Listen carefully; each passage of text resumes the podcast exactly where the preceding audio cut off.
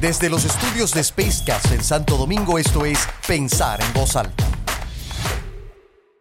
El reto, gestionar talento bajo un nuevo paradigma.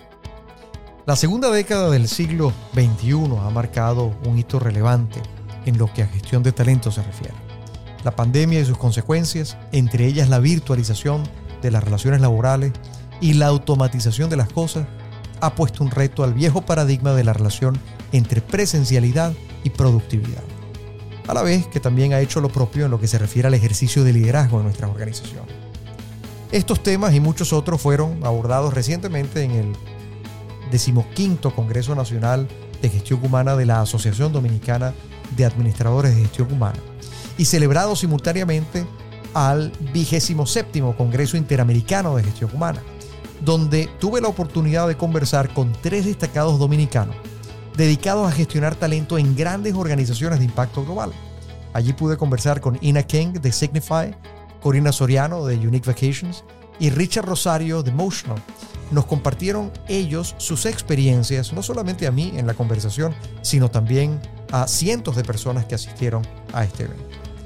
El primer punto de coincidencia entre estos tres destacados panelistas con los que tuve la oportunidad de conversar fue el carácter absolutamente estratégico de la función de gestión humana, que hoy, lejos de la concepción transaccional del pasado, se convierte en piedra angular para facilitar el logro de cualquier estrategia de negocio.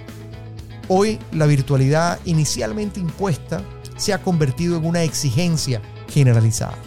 De allí que las empresas deban redefinir en cierta medida sus modelos de relación laboral, privilegiando la gestión por objetivos e impulsando esquemas híbridos de trabajo, esos que ya han ido proliferando en buena parte del mundo.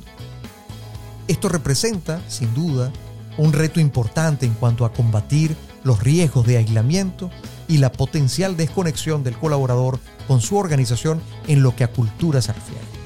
Por lo que dicho afianzamiento cultural a través de un esfuerzo constante de relacionamiento y comunicación resulta clave para el éxito de cualquier organización hacia el futuro.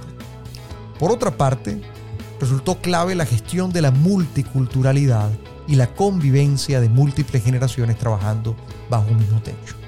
Con la incorporación de los centennials pasaremos de tener tres a cuatro generaciones compartiendo simultáneamente en el lugar de trabajo, cada uno con un sistema de creencias, valores y marcos de referencia que pueden diferir entre sí, razón por la cual debemos prestar particular atención a la segmentación y conciliación de intereses desde nuestra aproximación corporativa. La igualdad, inclusión y diversidad son hoy más que expectativas, verdaderas exigencias sociales que deben ser atendidas desde el compromiso y la sincera convicción. Las oportunidades para la mujer deben trascender de cuotas limitantes a una perspectiva de igualdad integral de oportunidades y la existencia de claras políticas dirigidas a personas con alguna discapacidad, bien sea física o intelectual, se deben sumar a la ausencia de discriminación por cualquier causa a los miembros de la fuerza laboral. Estas son prácticas que toda empresa responsable deberá respetar, promover y celebrar.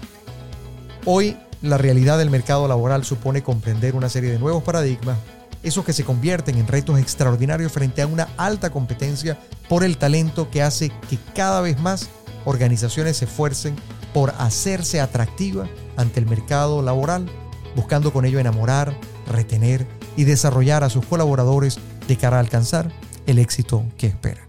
Mi nombre es Tony da Silva y esto fue Pensar en voz alta.